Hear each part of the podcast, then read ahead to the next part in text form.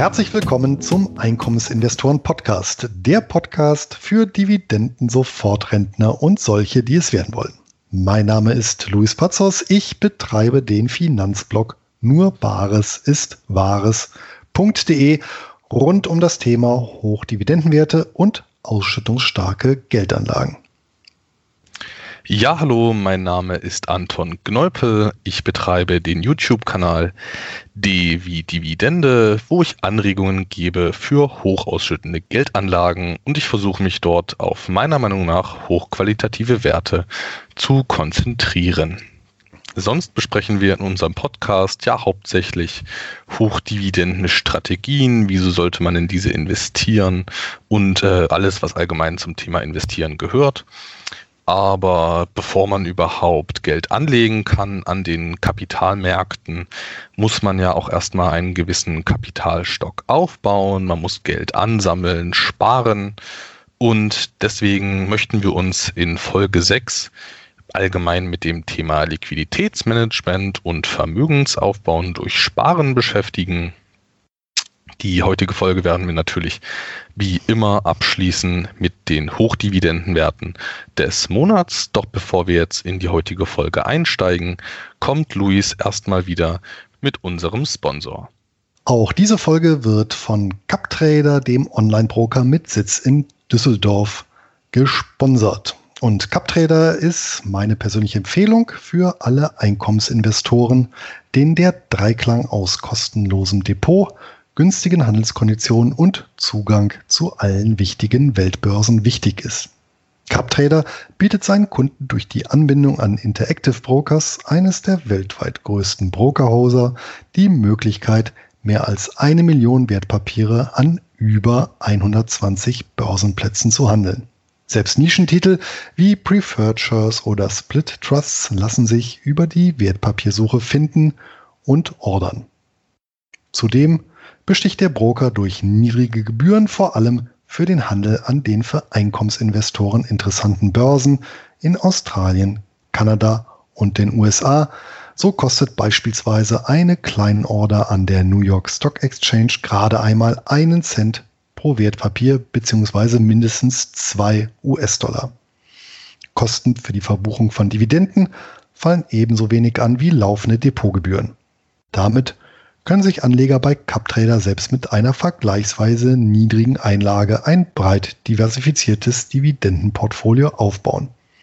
Aufgrund des Preis-Leistungs-Verhältnisses bin ich selbst im Jahr 2017 Kunde von CapTrader geworden und nach wie vor mit dem Service und den zahlreichen Report-Funktionen sehr zufrieden. Und seit die komplett überarbeitete Nutzeroberfläche Anfang des Jahres an den Start gegangen ist, punktet CapTrader auch in Sachen Bedienkomfort. Alle weiteren Infos gibt es über nur Bares ist Wahres.de Schrägstrich CapTrader minus Depot mit einer ausführlichen Anleitung zur Konto- und Depoteröffnung. Okay, Luis, das hast du ja wirklich äh, jetzt wieder wie immer schön zusammengefasst. Ähm, kurze Anmerkung noch von mir. Ich persönlich plane ja tatsächlich auch den Wechsel zu CupTrader, einfach weil eben die Ordergebühren im Vergleich zu klassischen deutschen Brokern wirklich deutlich günstiger sind. Also jetzt auch nicht, was unbedingt nur die normalen Aktien angeht, sondern vor allem, wenn man so die äh, Closed-End-Funds betrachtet, also wenn man sich überlegt, dass man da bei deutschen Brokern teilweise 30 Euro zahlt, da äh, macht das dann schon wirklich Sinn. Das war es jetzt aber erstmal mit unserem Werbepartner und wir steigen jetzt in das Thema ein. Und ich beginne gleich mal mit meiner ersten Frage an Luis, mal ganz allgemein gehalten. Wieso sollte man oder wieso sollte ich eigentlich sparen? Also ich meine, es wird ja immer viel über die Risiken der Welt gesprochen. Manche denken ja auch, dass die Zukunft viel schlimmer wird, die Welt nicht mehr so richtig lebenswert. Also wieso soll ich jetzt nicht das Geld ausgeben, den Moment genießen, Wieso soll ich es auf die äh, Seite legen und hoffen, dass es mehr wird? Naja, zum einen äh, gibt es ja schon eine interessante Analogie. Ne? Also die erste moderne Aktie wurde im Jahr 1602, meine ich, an die Börse gebracht. Ja, die Vereinigte Ostindische Company, eine niederländische Aktiengesellschaft. Und seitdem äh, ging es ja nicht nur mit der Weltwirtschaft, sondern auch mit der Menschheit allgemein bergauf. Ja, wenn man sich diesen enormen Wohlstandsschub seit mittlerweile 400 Jahren mal vor Augen führt, weil letztendlich im Jahr 1600 haben die Leute ja auch nicht viel anders gelebt als ja letztendlich in der Antike. Ja? Also die Masse waren Bauern, ähm, paar Handwerker waren dabei, Händler, Soldaten, ganz, ganz wenig Wissenschaftler und was seitdem eben, äh, ja, was war ein Wohlstandsschub äh, die Welt erfahren hat. Und tatsächlich ist es ja so, ja, dass sämtliche Indikatoren seit vielen, vielen Jahrzehnten messbar darauf hindeuten, dass das Leben im Schnitt immer besser wird. Und daran kann man natürlich auch partizipieren, entsprechend ja, durch Kauf ähm, von Anteilen von Unternehmen, die diesen Wohlstandsschub mitbewirkt haben. Aber vor dem Kauf kommt natürlich das Geld, das ich dafür brauche. Und habe ich natürlich zwei Möglichkeiten. Ja, entweder ich beschaffe mir Fremdkapital oder eben Eigenkapital. Und Fremdkapital, also sprich Schulden aufnehmen für in dem Fall jetzt Aktienkäufe, auch wenn es Hochdividendenwerte sind, ist schon etwas sehr, sehr Spezielles, was für die Masse der Anleger vermutlich nicht empfehlenswert ist, was ich zum Beispiel selber auch nicht praktiziere. Also muss Eigenkapital her und ähm, ja, sofern ich das nicht ererbe oder geschenkt bekomme, muss ich mir das eben selber ersparen. Da führt dann eben kein Weg dran vorbei. Okay, und was würdest du jetzt denken, warum ist das Sparen für den klassischen deutschen Anleger relevant? Ich meine, zu sagen, ich möchte am Wohlstandswachstum partizipieren, das ist natürlich ähm, absolut sinnvoll, aber ich denke, dem durchschnittlichen Deutschen auch im weltweiten Vergleich, dem geht's ja schon relativ gut. Und ich glaube, da geht's ja auch viel, äh, viel mehr eigentlich um Wohlstandssicherung gerade so, wenn man ans Thema der Rentenlücke denkt, aber auch ähm, allgemein, wenn man unabhängiger werden will von dieser politischen Willkür, was gewisse Transferleistungen angeht. Da geht es, denke ich, um Wohlstandssicherung, aber auch, ich denke, viele wollen auch unabhängiger werden von diesem klassischen Angestelltenverhältnis, äh, weil eben auch die Zukunft natürlich gewisse Risiken birgt, in Sachen äh, Rationalisierung von Arbeitsplätzen oder Robotisierung, Automatisierung. Also ich denke, da ist es ähm, für diese drei Bereiche ist es schon sehr wichtig, dass man einen gewissen Eigenkapitalstock aufbaut, um sich eben ein gewisses Zusatzeinkommen aufzubauen. Siehst du das ähnlich? Die deutsche Sprache ist ja mm, oder ein Vorteil der deutschen Sprache ist ja wirklich ihre Präzision. Ja? Und äh, wenn man mal eben das Wort Vermögen äh, analysiert, dann heißt das eben nicht nur einen gewissen Kapitalstock äh, zu haben, ja, den, der sich auch monetär beziffern lässt, sondern eben auch etwas zu vermögen. Ja, also in dem Fall äh, natürlich äh, da ist quasi schon die, wie soll ich sagen, eine, eine, eine freiheitlich unabhängige Komponente ja mit eingebaut. Ja, und ähm, äh, ja, wie soll ich sagen, in der, in, in der Szene wird ja dieser Vermögensbegriff äh, dann auch mit dem äh, FY Money ähm, äh, transportiert oder in, in dem Begriff transportiert. Und ja, das trifft letztendlich auf den Punkt. Ja, also ähm, das, was ich an Rücklage habe, das, was ich mir erspart habe, das ist das letztendlich, was ich vermöge. Und das ist äh, das, was mich unabhängig macht, ja, ein Stück weit von den Unbillen des Lebens ähm, oder von äh, ja, oder mir erlaubt, gewisse Wünsche eben zu verwirklichen, ähm, mich eben unabhängig zu machen von ja, Arbeitsbeziehungen. Und äh, das ist sicherlich ein ganz, ganz äh, wesentlicher Treiber, ja. Okay, ich denke, wir beide sind uns einig, dass aufgrund vieler Gründe am Ende sehr wichtig ist, einen Teil seines Einkommens nicht auszugeben. Am Ende, das ist ja in der Regel das ganz normale Sparen. Ich verdiene eine Summe X und gebe sie eben nicht komplett aus. Und ähm, wie bist du denn eigentlich persönlich so an das Thema Sparen geraten? Also meine persönliche Erfahrung war ja, dass äh, das so in der Schule wird es eigentlich sowieso nicht vermittelt, in der Uni auch nicht. Ähm, also da, da sagt einem jetzt niemand von oben, vom Staat aus, ähm, spare, also wenn es jetzt nicht irgendwelche subventionierten Produkte sind, so wie Riester, da wird es natürlich schon gesagt, aber so dieses klassische Sparen, das kriegt man ja, denke ich, eher so in die in die Wiege gelegt, nenne ich es jetzt mal. Also es kommt ja wahrscheinlich so aus dem Elternhaus, oder wie war das bei dir? Ja, da war das tatsächlich so. Eine gewisse Sparkultur wurde dort etabliert, was ja sicherlich auch an der Generation meiner Eltern lag. Ähm, also meine Mutter ist noch im Krieg geboren und in der Nachkriegszeit aufgewachsen. Ähm, mein Vater in der Zeit des Spanischen Bürgerkriegs äh, und in der Zeit danach. Also eher eine Mangelepoche, die natürlich auch sehr prägt. Und ähm, eine andere, jetzt im Nachhinein ist mir das natürlich alles äh, etwas klarer geworden. Eine sehr treibende Kraft war auch meine Großmutter, ja, und die äh, hat schon erlebt äh, als Kind in den, in den, in den äh, 20er Jahren, wie die Hyperinflation eben ja den Bürgerstand äh, ja, oder bürgerliche Familien ja quasi ausradiert hat. Ähm, sie hat äh, ja die größten materiellen und auch persönlichen Verluste im Zweiten Weltkrieg erlebt und dann noch mal in der DDR und im Prinzip in dem Alter, in dem ich jetzt bin, hat sie eben im, äh, in der Bundesrepublik Deutschland dann noch mal bei Null angefangen, äh, ohne Mann mit Kindern.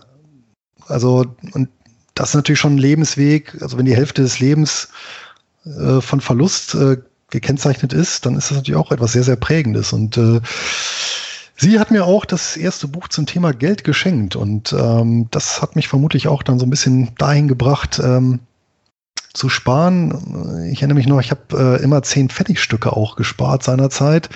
Also jeden, jeden Zehner, den ich da habhaft werden konnte, den habe ich in eine blau-weiße äh, Box gepackt, dann, die ich dann auch immer fleißig zum Weltspartag dann zur, ich glaube, örtlichen Sparkasse war es dann gebracht habe, ja, wo ich dann auch mein Sparkonto hatte. Okay, super interessante Geschichte, krass.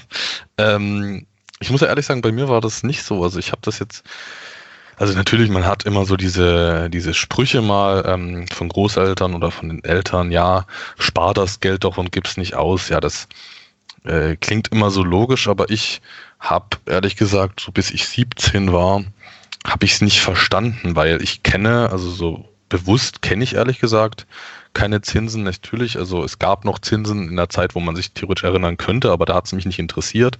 Und seitdem ich ein Konto hatte, gab es keine Zinsen. Also so mit 14, 15 hatte ich ein Konto, da gab es dann äh, eigentlich effektiv keine Zinsen. Deswegen hatte mich das nie fasziniert, Geld aufs Konto zu legen. Ich habe tatsächlich eigentlich alles, was so reinkam, entweder durch Arbeit, aber in jüngerer Zeit dann eben doch hauptsächlich das, was ich von Eltern und Verwandten bekommen hatte. Das habe ich eigentlich so mehr oder weniger alles wieder rausgehauen, sage ich mal so. Bin auch auf jeden Fall nicht stolz drauf.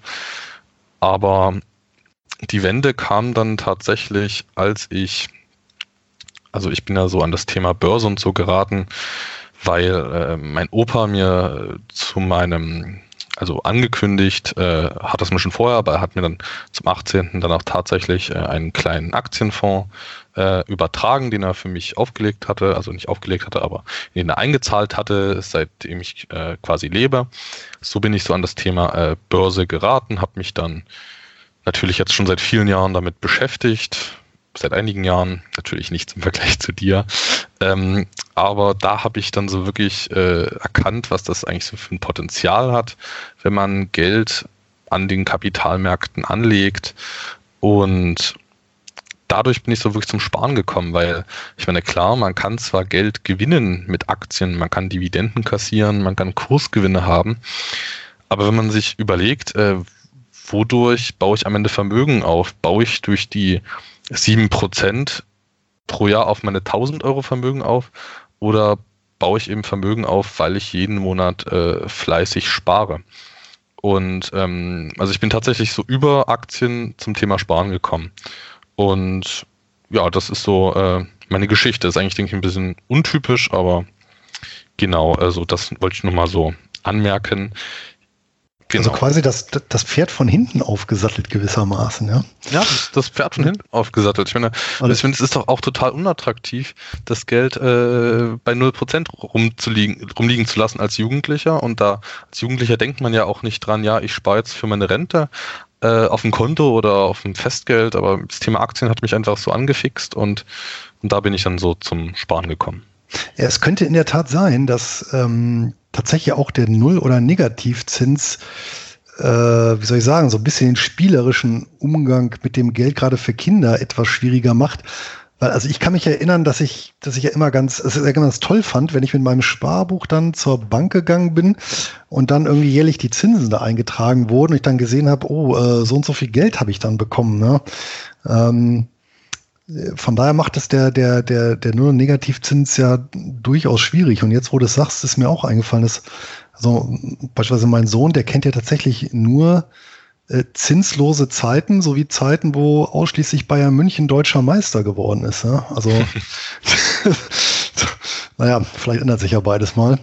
Ähm, ich, ich, ich, kann das, ich kann das absolut äh, verstehen, aber vielleicht ist das auch was, was mich zum Thema der Hochdividendenwerte gebracht hat, weil, ähm, weil mich das so fasziniert, dass wenn ich Geld nicht ausgebe, landet dann was auf dem Konto. Es ist eigentlich schon relativ ähnlich. Das stimmt. Ja, das ist richtig. Also weil er ja da letztendlich den, den, ja, du, also es ist ja quasi eine Visualisierung des Ertrages, ja, und der Mensch ist ja doch immer äh, ja, oder lebt ja sehr von, von, von Sinneseindrücken und ähm, das macht wahrscheinlich auch allgemein so Dividenden oder einkommensorientierte Strategien im Allgemeinen äh, auch im wahrsten Sinne des Wortes optisch attraktiv, ja? dass du wirklich äh, ja, Ergebnisse visualisiert bekommst. Ja, absolut. Ähm Übrigens, der Mensch ist ja eigentlich überhaupt kein langfristiges Spartier. Der Mensch will ja eigentlich sofortige Ergebnisse. Deswegen ist, denke ich, auch das Sparen in Hochdividendenwerte keine schlechte Sache, denke ich. Obwohl man dafür natürlich etwas erfahrener sein muss. Aber jetzt lass uns mal dem Leitfaden unserer Podcast-Folge weiterfolgen. Ähm, meine nächste Frage wäre nämlich dann gleich, hast du ein spezielles Modell, mit dem du deine Finanzen quasi ein bisschen strukturierst, also quasi das typische Liquiditätsmanagement. Ja, ich denke, ab einer gewissen, ab einem gewissen Umfang kommt man um ein Mehrkontenmodell ohnehin nicht herum. Ich würde es aber tatsächlich auch schon einem Haushalt empfehlen, wo es in Anführungsstrichen erstmal nur äh, ganz normales Arbeitseinkommen anfällt. Aber ein, ein, ein, ein Mehrkontenmodell hilft halt wirklich effizient einen Haushalt zu strukturieren. Und das habe ich auch schon öfter gesagt. Äh, gerade für die erste Zeit empfehle ich auch, äh, sofern man es noch nicht eben gemacht hat, ein Haushaltsbuch zu führen, äh, ruhig mal zwei, drei Jahre, um wirklich so ein Gefühl für die Ausgabenlage zu bekommen. Ähm, und ja, da auch gerne ein bisschen akribisch sein. Äh, und dann, wenn man es wirklich drin hat, dann kann man auch dann übergehen zum Budgetieren und wirklich den Haushalt, ja, analog zu einem Unternehmen ähm, führen, äh, weil finanziell ist das ja im Kleinen dann auch nichts anderes wie im Großen. Ne? Und ähm, also ich persönlich nutze ein ausdifferenziertes Mehrkontenmodell, was ich äh, ja eben aus verschiedenen Eingangskonten und Rücklagenkonten speist. Das liegt aber eben auch an den äh, an der Vielzahl von Einkommensströmen und äh, die ja und das Kontenmodell hilft mir halt dabei, die ja tatsächlich zu managen. Ne? Und ähm, das fängt eben an beim ganz normalen Gehaltskonto, äh, von dem wir auch unsere ja, normalen monatlichen Haushaltsabgaben bestreiten, ähm, geht eben über ein äh, Rücklagenkonto, ähm, was monatlich mit ja, Abschreibungsraten befüllt wird. Da können wir vielleicht gleich nochmal drauf eingehen. Und dann habe ich äh, komplett separat eben ein Konto, wo ausschließlich ähm, Einkünfte aus ja, Freiberuflichkeit äh, eingehen, wo auch die Kosten von abgehen. Ähm, und für dieses Konto speziell habe ich auch nochmal ein Steuerrücklagenkonto. Das heißt, ähm, von jeder Einnahme, die da äh, rüber reinkommt, wandern eben 50 Prozent auf das ähm, Steuerrücklagenkonto. Ähm, sodass ich da niemals Gefahr laufe, äh, in die Illiquidität zu rutschen, wenn eben eine entsprechende Forderung des Finanzamtes kommt, sei es eben eine Umsatzsteuervoranmeldung oder im Rahmen des äh, der Einkommensteuer eben eine Nachzahlung oder eine Vorauszahlung. Ähm, das lässt sich mit dieser, sag mal, 50%-Regel problemlos bewerkstelligen. Ne? Okay, gut. Das ist ja schon relativ ähm, komplex, nenne ich es mal. Bei mir ist es eigentlich noch recht einfach gehalten, auch wenn jetzt bei mir das Einnahmen- und Rücklagenkonto für die Selbstständigkeit natürlich dazukommt. Aber bis jetzt im Moment habe ich eigentlich nur ein, sag ich mal, Alltagsausgaben- und Rücklagenkonto.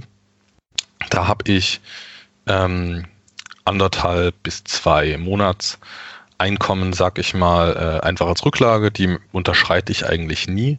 Und ähm, alles, was halt sonst drauf ist, nutze ich halt für meine ganz normalen Ausgaben. Davon kann ich im Fall der Fälle mal eine neue Waschmaschine und einen neuen Spüler gleichzeitig kaufen, falls anfällt. Also so für einen Studenten die äh, größten Ausgaben, die kann ich damit schon mal abdecken.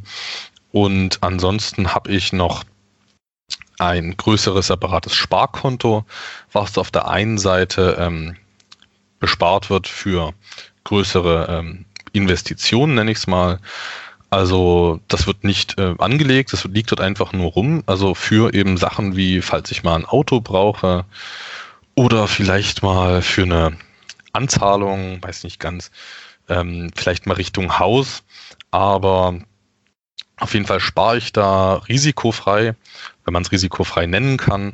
Und obendrauf spare ich dort aber auch noch ein, um regelmäßig zu investieren. Also ich habe da so eine gewisse Summe, die habe ich ähm, für eben für größere Sachen, für größere Investitionen und alles, was oben drauf kommt, da wird dann eben investiert in größeren Tranchen bei mir. Also bis jetzt habe ich nur diese zwei Konten.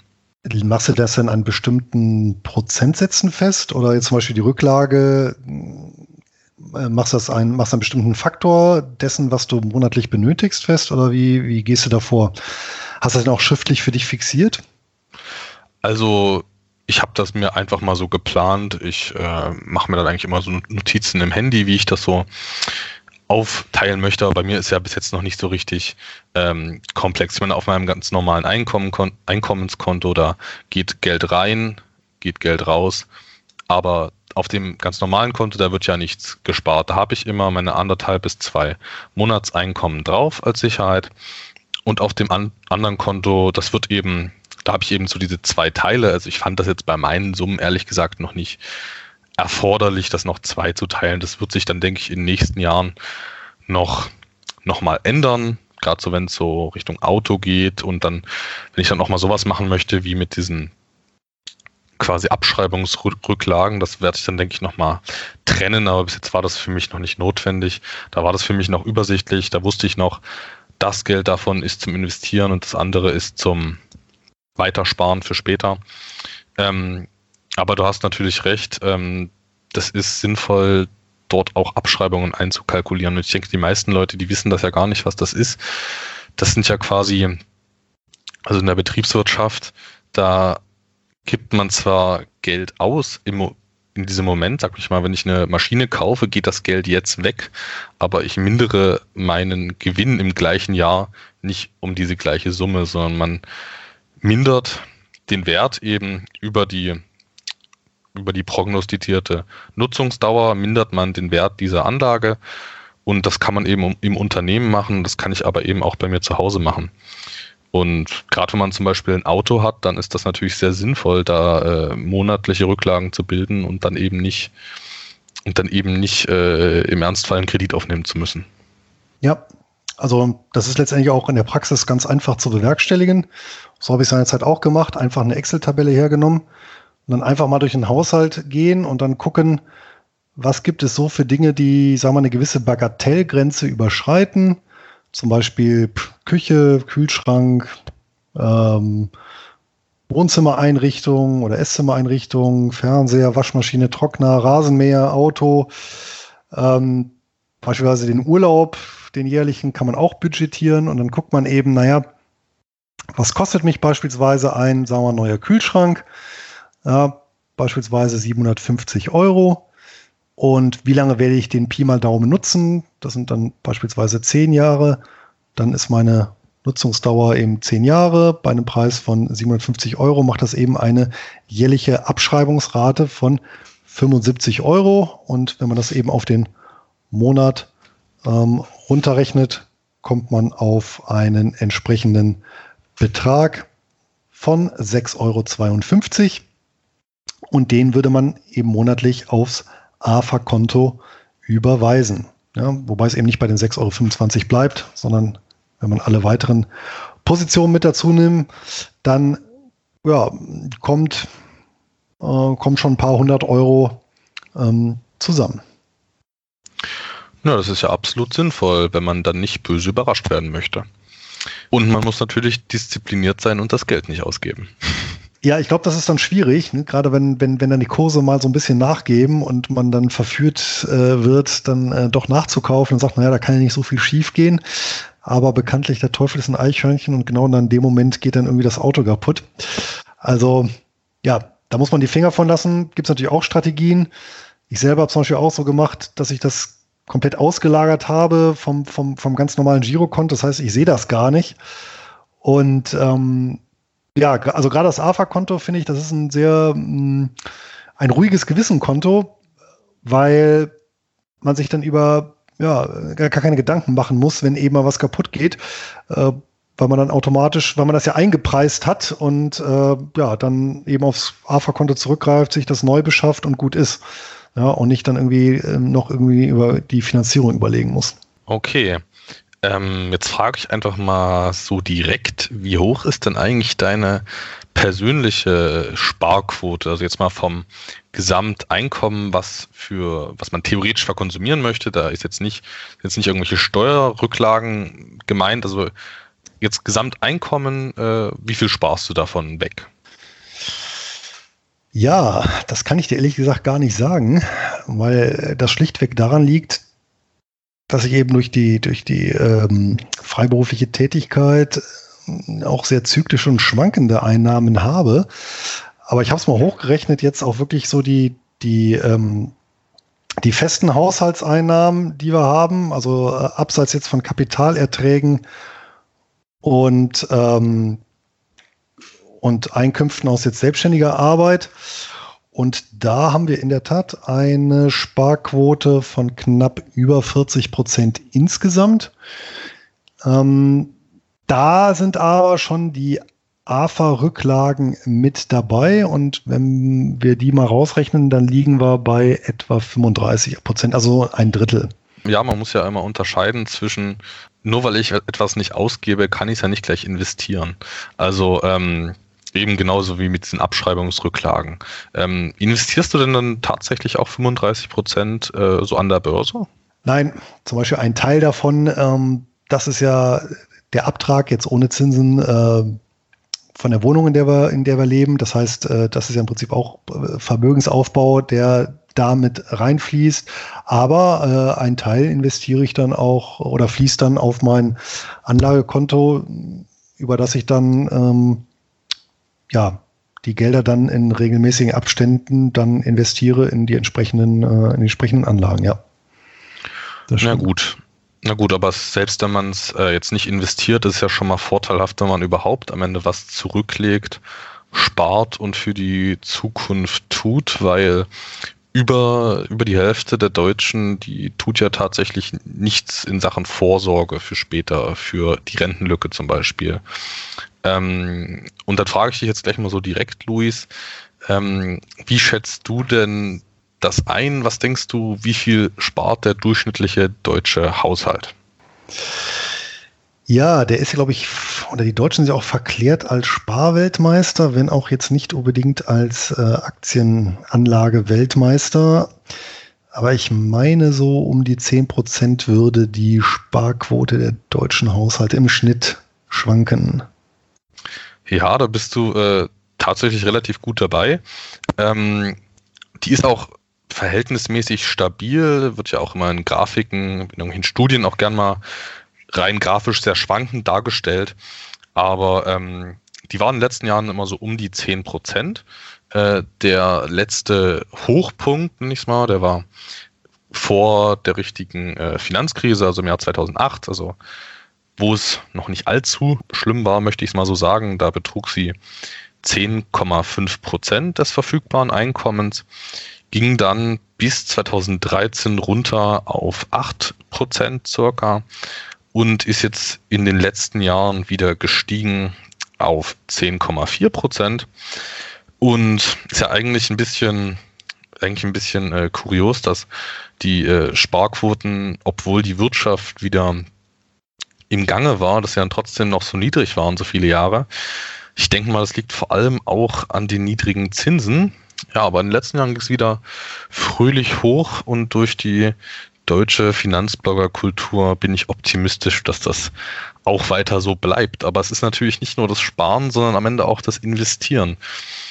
Und da sind natürlich viele Leute sehr, sehr äh, skeptisch. Die Leute haben nicht so richtig das Vertrauen in die Anlagen, vor allem auch nicht in die Anlagen, die von der Regierung äh, angepriesen werden.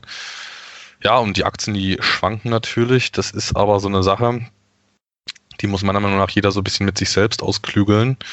Aber, also was das Investieren angeht, aber mit Sparen, das sollte, sollten, finde ich, schon alle machen, wenn sie es können. Ja, wie sieht es denn dazu in deinem Umfeld aus? Bist du da, hast du da eine Vorreiterrolle? Fragen dich ja manche Leute. Wird allgemein in deinem Umfeld gespart oder stehst du da doch eher alleine? Oder weißt du es vielleicht gar nicht? Na, ich weiß es eigentlich schon relativ gut und ich finde, Vorreiterrolle klingt eigentlich sehr positiv. Das klingt, als ob dann die anderen nachziehen.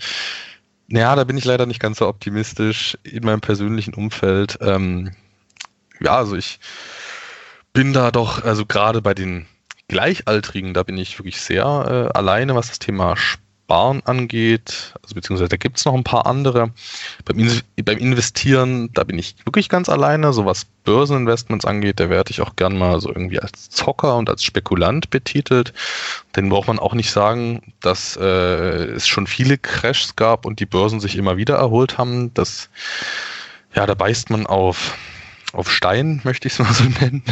Aber ähm, ich versuche da also auch niemanden. Tatsächlich, selbst bei der, selbst bei der jüngeren Generation, sag ich mal, also jetzt irgendwie Mitte 20. Na, na gerade bei, gerade bei denen, das ist ja das Ding, die. Aber die haben doch jetzt zehn fette Jahre ausschließlich erlebt. ja, ich glaube, das ist ja, ich, glaube, vielleicht trägt das ja auch zum Problem dabei. Also, ähm, weiß nicht, es läuft doch eigentlich im Prinzip alles ziemlich gut. Man will das Leben genießen, man will ins Ausland gehen, das kann ich auch alles verstehen und so, ne? Ähm, also das, das will ich jetzt nichts Schlechtes dazu sagen. Aber äh, es fehlt dieses Bewusstsein dafür, dass, also gerade bei den jungen Leuten würde ich sagen, dass Sparen wichtig ist. Also man, man, man will nicht äh, über die Zukunft äh, über die Zukunft nachdenken in Form von der finanziellen Absicherung. Und es gab auch mal eine sehr interessante Studie, die hat der, zu der hat der Dr. Dr. Rainer Zietelmann äh, mal verwiesen. Der hat ja schon sehr viele interessante Podcasts beim Kuya Barkhorn. Und der hat da äh, darauf verwiesen, dass am Ende äh, sehr viele Leute persönlich nicht bereit sind zum Investieren und zum Sparen, also gerade die jungen Leuten, aber dass sie sich sehr gerne vom Staat dazu zwingen lassen würden. Das finde ich schon am Ende ziemlich skurril, weil es gibt so viele schöne Anregungen, eigentlich auch toll aufbereitet. Also gerade äh, bei Koya Barkhorn, da hat der hat mich ja persönlich sehr, sehr geprägt, aber auch nicht nur so was das Aktienzeug angeht, sondern auch äh, so ein bisschen diese Einstellung zur Selbstständigkeit, zur Marktwirtschaft. Das fand ich alles schon sehr interessant. Hab da natürlich auch Altersgenossen gesagt, wo es Informationen gibt aber ja, das ist nicht so richtig äh, drin. Ich finde es schade und äh, das hat natürlich auch so, äh, denke ich mal, so ein, zwei Freundschaften dann so ein bisschen belastet, dass man äh, schon so auseinandergeht, so mit den Plänen im Leben, mit den Vorstellungen, auch was so Eigenverantwortung und Finanzen angeht. Ja, also bei Gleichaltrigen äh, sehr schwierig. Bei Erwachsenen würde ich es, also so in, in meinem verwandten Umfeld, finde ich es jetzt nicht ganz so schlimm. Da wird eigentlich äh, relativ fleißig gespart. aber das Investieren traut man sich dort nicht. Also äh, so Aktien und so, das ist alles sehr heikel. Ich will natürlich niemandem was aufzwingen. Also wenn jetzt jemand zu mir kommt und sagt, er interessiert sich dafür, was halte ich davon, da bin ich natürlich sofort dabei. Ich helfe da jedem gerne, aber am Ende zwingen kann ich niemanden. Ne? Ähm, außer bei meinen kleinen Geschwistern, da bleibe ich dran, dass meine Eltern da, also die sparen immer so ein paar Euro jeden Monat für die, für später, für meine kleinen Geschwister, da kümmere ich mich schon drum, dass das Geld investiert wird in ETFs. Genau, ich, ich, ich kann ja nicht noch ein drittes und ein viertes Hochdividendenportfolio managen. Deswegen empfehle ich da einfache Strategien. Ja, was du sagst, ist natürlich eigentlich, eigentlich schade, weil es gibt natürlich in dem ganzen Themenkomplex, den wir jetzt hier so besprechen, mit Sparen, Anlegen, jetzt unabhängig, sogar ja, unabhängig letztendlich, äh, was du anlegst, aber äh, es gibt eben einen Faktor, den du nicht ersetzt bekommst, und das ist eben der Faktor Zeit, ja, und die rennt einem dann sprichwörtlich dann davon, sprich, je früher man anfängt und sei es eben noch so kleinen Beiträgen, ähm, ja, durch die fortlaufende Rendite ähm, erzielst du eben Effekte, die du so niemals dann eben erzielen kannst, wenn du, ja, sagen wir mit Mitte 40 erst anfängst, weil du denkst, naja, jetzt habe ich genug gelebt und jetzt fang, jetzt ist eben die Phase äh, zu sparen. Ja, das heißt, ähm, im Endeffekt der Preis, den du dann bezahlen musst als Sparer, der wird ja dann sprichwörtlich immer, immer höher. Natürlich, ähm, gibt es ja auch interessante Rechnungen. Wenn du dann halt wirklich relativ spät anfängst, da äh, verdrei oder vervierfachen sich dann halt die monatlichen Sparraten, einfach weil eben dieser Effekt der, der Zeit fehlt. Und das frustriert mich dann auch immer ein bisschen, wenn ich mir so die Leute in meinem Alter angucken, denen es eigentlich den meisten geht es schon gut. Also die haben jetzt, die kommen jetzt nicht irgendwie aus äh, wohlhabenden Familien und die haben ganz normales, ganz normale Unterstützung, Kindergeld und so weiter. Die, denen würde das nicht schaden, mal 50 Euro ähm, zur Seite zu legen. Das äh, könnten die alle machen. Aber ähm, ich kann es am Ende auch irgendwo verstehen und deswegen will ich es auch nicht alle über einen Kamm scheren und äh, ich kann es schon irgendwie nachvollziehen, einfach weil ich ja auch so war, als ich nicht äh, von diesen Möglichkeiten gewusst habe. Und äh, es ist ja auch für eine durchschnittliche Person nicht attraktiv, zu, Null, zu Nullzinsen das Geld auf die Seite zu packen, wenn man äh, nicht weiß, wie die Zukunft wird. Von daher kann ich da viele Leute, die nichts tun, auch irgendwo verstehen, klar. Aber meinst du denn, dass eine Frage des Nichtwissens oder ist das auch eine Frage ein Stück weit einfach der Ignoranz? Weil ich meine, Informationskanäle stehen ja heute mehr denn je zur Verfügung. Ja, ich denke, das hat so, was von Bequemlichkeit, möchte ich mal sagen. Oder so wie, wie, wie in der Studie auch am Ende gezeigt wurde, die Leute lassen sich gerne dazu zwingen vom Staat, aber man möchte es nicht selbst machen. Und ich glaube, diese, diese gewisse Angst und Vorsicht, die ist ja auch bei den Deutschen eine gewisse Tradition. Also man möchte es jetzt bloß nicht falsch machen, man möchte jetzt nicht in irgendwelche fallenden Aktien investieren, dann macht man es lieber gar nicht oder halt früher hat man halt gerne in, ist man halt gerne in festverzinsliche Werte gegangen. Die mag der Deutsche eigentlich ganz gern, so wie ich es jetzt mitbekommen habe. Und äh, ja, ich denke, es ist eine gewisse Bequemlichkeit. Und wenn ich so überlege, was ich so über die Jahre jetzt alles gelernt habe, aber auch gern gelernt habe, einfach weil es mich interessiert hat, da kann ich auch irgendwie verstehen, dass das ein echter Klopper sein muss für Leute, die es nicht interessiert. Auch wenn man natürlich das Ganze relativieren muss, dass ein ETF-Sparplan gar nicht schwierig ist. Ja, das äh, ist in der Tat heutzutage äh, technisch ab 25 Euro, glaube ich, äh, kein Problem mehr. Ne? So dass die äh, Ausrede, man kann sich das nicht leisten, eigentlich kaum mehr zieht oder dass man es nicht mehr umgesetzt bekommt. Oder nur zu sehr hohen Kosten, weil die sind ja auch äh, im Laufe der letzten 20 Jahre, wenn ich das mal so schaue, ja massiv gesunken. Also offen steht die Option jedem und ja. Aber ähm, in dem Maße, wie die wie die Gebühren, Ordergebühren gesunken sind, äh, ja, ist tatsächlich ähm, besagter Studie zufolge gerade bei jungen Leuten äh, der Anteil derer gestiegen, die der Meinung sind, dass eine gute staatliche Rente äh, mit dem entsprechenden politischen Willen äh, machbar sein müsste. Also das hat tatsächlich das Ganze, äh, die Verantwortung dafür mehr und mehr abgegeben wurde. Ja, das scheint ein kleines Paradox zu sein, ja. Ja, gut, ich denke, das müssen wir jetzt nicht ähm, noch mehr vertiefen, sonst wird es hier noch ein politischer Podcast. Das möchten wir jetzt nicht. Und wir sind ja Freunde der Eigenverantwortung, deswegen sei das jetzt mal jedem selbst überlassen, was er aus unseren Gedanken am Ende macht. Ähm, ich denke, das war jetzt schon mal ganz schön viel. Wir waren heute mal ein bisschen theoretischer. Wir versuchen das ja ein bisschen abwechslungsreich zu gestalten im Podcast. Jetzt nicht nur jede Folge über irgendwelche ausschüttungsrechtliche Geschichten dazu zu berichten von irgendwelchen BDCs oder irgendwelche Höchstverschuldungsregeln bei Closed-End-Funds, sondern wir möchten das so ein bisschen abwechslungsreich gestalten, um auch natürlich so alle Zuhörer im gleichen Maße anzusprechen. Und das war es jetzt erstmal so im Großen und Ganzen für die Folge. Wir können ja jetzt eigentlich zu unseren Hochdividendenwerten des Monats kommen, oder? Ja, das stimmt. Ne? Wenn wir schon fleißig gespart haben, dann brauchen wir auch ein bisschen Inspiration, wo dieses Geld angelegt werden könnte. Und damit es in Zukunft noch leichter von der Hand geht, haben wir uns auch noch ein bisschen was einfallen lassen, Anton. Ne? Und äh, magst du vielleicht unsere Cash-Ampel vorstellen?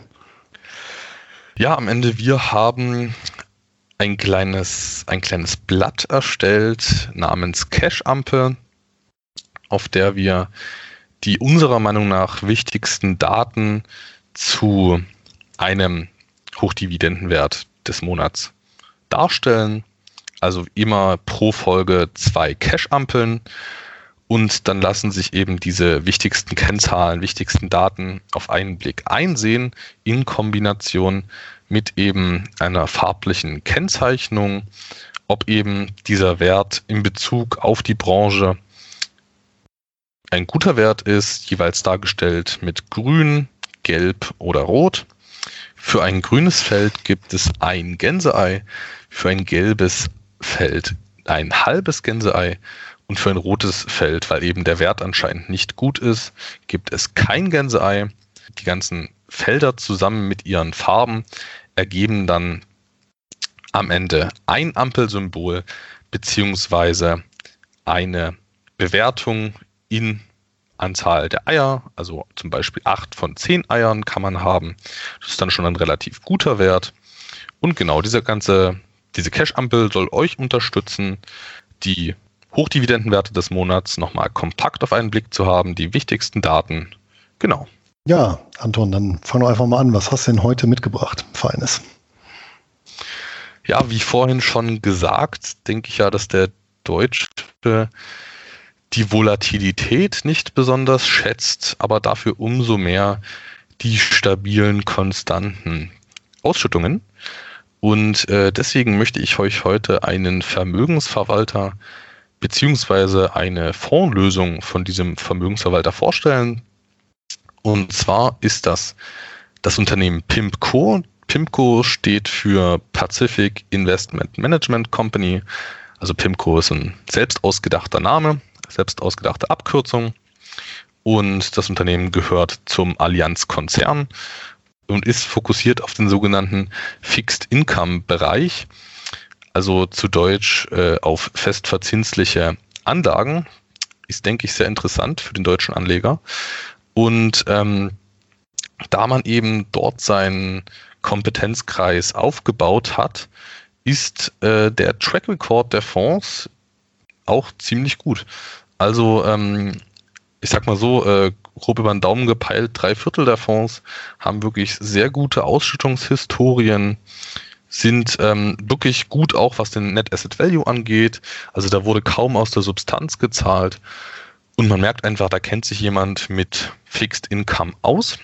Das einzige Problem dabei ist eben, dass wenn diese klassischen Closed-End-Funds ziemlich erfolgreich sind und sich das rumspricht bei den Investoren, dass dann eben auch gewisse Preise dafür gezahlt werden. Und so ist es auch nicht selten, dass man für 100 Dollar Fondsvermögen in einem CEF mal 130 Dollar an der Börse zahlt. Und da stimmt dann eigentlich gar nicht mehr die Risikoprämie meiner Meinung nach. Aber es gibt eben Leute, ich vermute mal eher unerfahrene Investoren, die das halt so als Standard-Investments sehen und dann trotzdem nachkaufen. Also ich kann es nicht mehr ganz so nachvollziehen. Aber so ist das eben bei gut gelaufenen Fonds. Ich habe euch mal heute einen mitgebracht, der für Pimco, also im Vergleich zu den anderen Pimco-Fonds, nicht zu teuer ist. Also natürlich, es gibt ein Premium auf den Net Asset Value. Dieser beträgt in dem Fall 5%. Aber im Vergleich zu sonstigen Fonds ist das echt in Ordnung. Und zwar handelt es sich dabei um den PIMCO Dynamic Credit Income Fund. Und äh, klar für PIMCO ist der Fonds ist engagiert im Bereich äh, der festverzinslichen Anlagen. Also es sind enthalten Staats-, Kommunal- oder Unternehmensanleihen, aber auch sogenannte Mortgage-Backed Securities.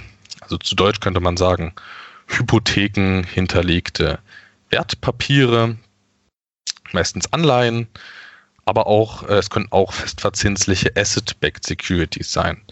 Zu Deutsch sind das forderungsbesicherte Wertpapiere.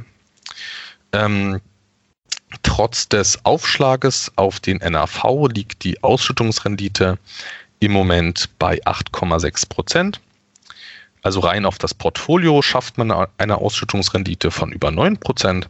Aber weil man eben 105 Dollar für 100 Dollar Fondsvermögen zahlt, fällt die Ausschüttungsrendite natürlich etwas niedriger aus. Und ähm, gehandelt werden kann das Ganze über mit dem Kürzel PCI über die New Yorker Börse. Meiner Meinung nach sind PIMCO-Fonds klassische Werte für die Watchlist, weil hier kann man niemals äh, immer einsteigen, weil dann wird es halt mal schnell richtig teuer. Manchmal bewegen sich auch äh, Net Asset Value und Kurs völlig in völlig unterschiedliche Richtungen. Also wird es teilweise sehr irrational bei, bei den PIMCO-Fonds. Also da kann man sich so mal diesen Fonds oder auch andere von PIMCO einfach mal auf die Watchlist legen und äh, das Ganze beobachten. Am besten vergleicht man das dann immer auch noch mit der NAV-Entwicklung. Das kann man gut über die Seite CEF Connect und genau, einfach mal beobachten, wenn es günstig wird, die Sache beurteilen und wenn es passt, einsteigen.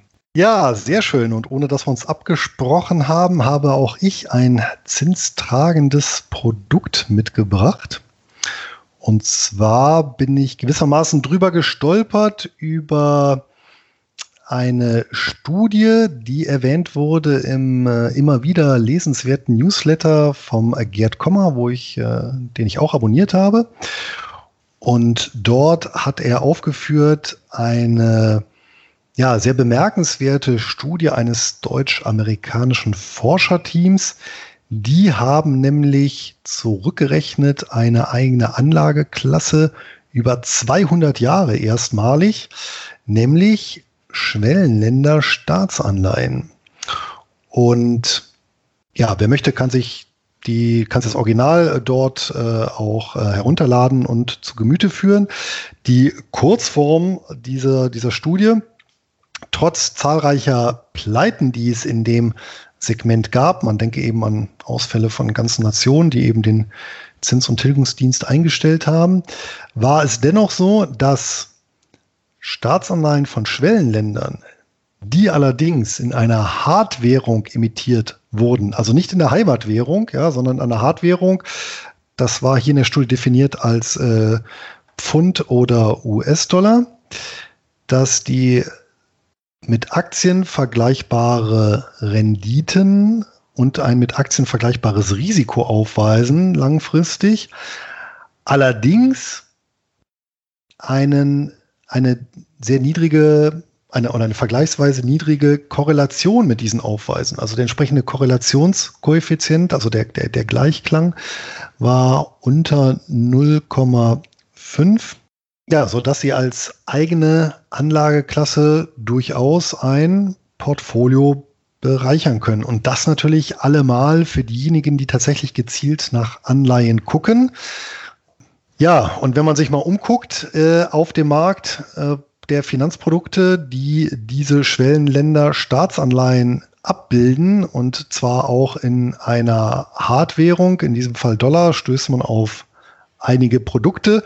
Wichtig ist eine möglichst breite Abdeckung, weil natürlich die Erkenntnisse der Studie für ein diversifiziertes Anleihenportfolio gelten.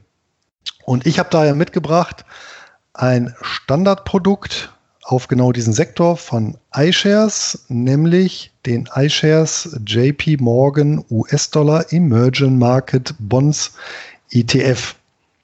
Da gibt es eine ausschüttende Variante und das Besondere daran ist, erstens, äh, dieser ETF ist MIFID 2 konform in Irland aufgelegt, also auch für heimische Anleger bei vermutlich ja, annähernd jedem Broker ähm, käuflich zu erwerben. Und zum Zweiten, der Fonds schüttet in der ausschüttenden Variante monatlich aus. Also hier ein klassisches äh, Einkommensinvestment, was aktuell bei etwa 5% Rendite notiert.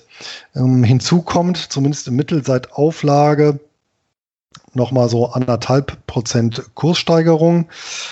Und aufgelegt wurde der ETF zu einem äh, denkbar schlechten Zeitpunkt, nämlich im Februar 2008. Das heißt, der hat auch nochmal die Weltfinanzkrise komplett mitgemacht.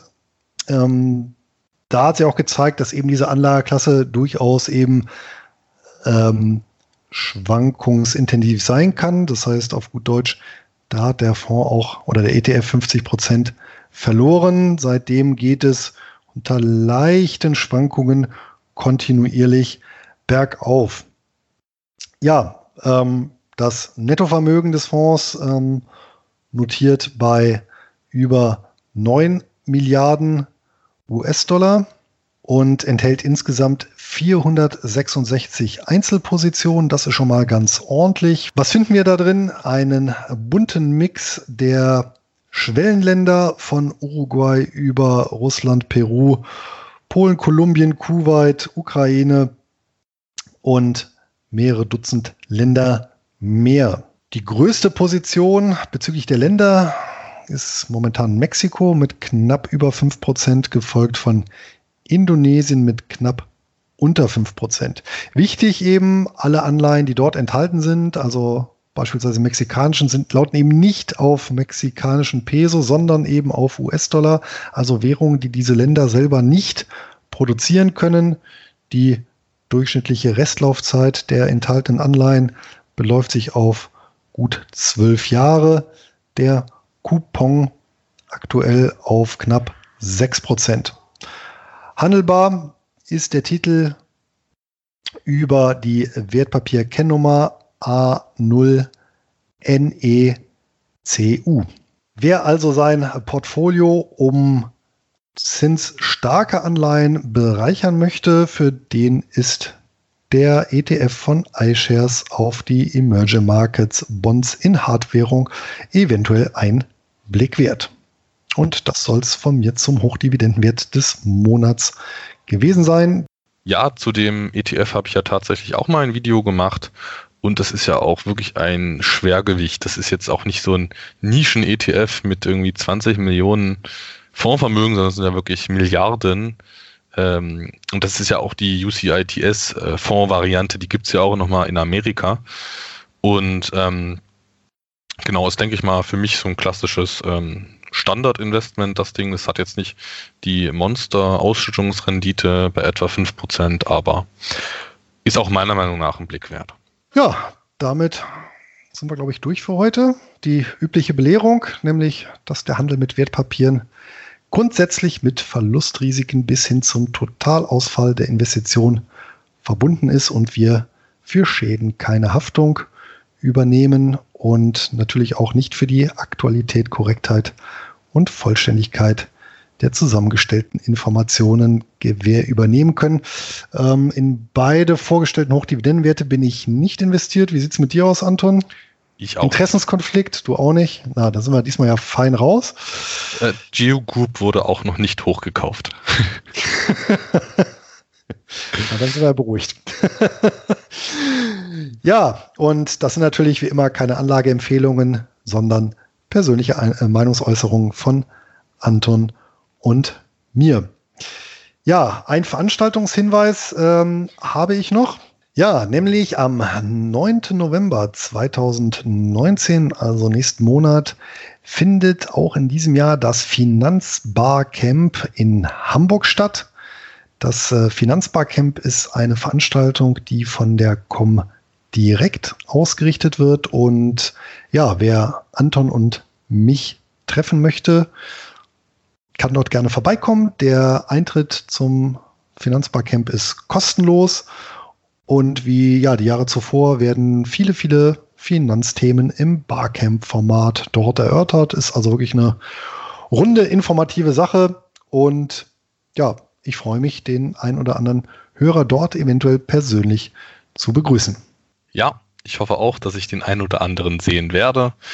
Und ansonsten würde ich mich jetzt auch erstmal von unseren Zuhörern verabschieden. Ich bedanke mich natürlich nochmal für unseren Sponsor CupTrader, bei dem die heutigen erwähnten Titel selbstverständlich auch handelbar sind zu äußerst günstigen Konditionen. Und wir hören uns ansonsten beim nächsten Mal wieder.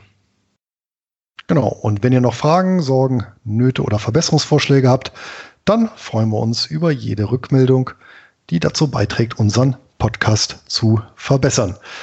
Hierfür könnt ihr gerne die Kommentarfunktion direkt unter der Folge nutzen oder uns eine E-Mail schreiben an Einkommensinvestoren at nurbaresistwahres.de. Auf bald und eine ertragreiche Zeit. Euer Luis. Bis bald, euer Anton.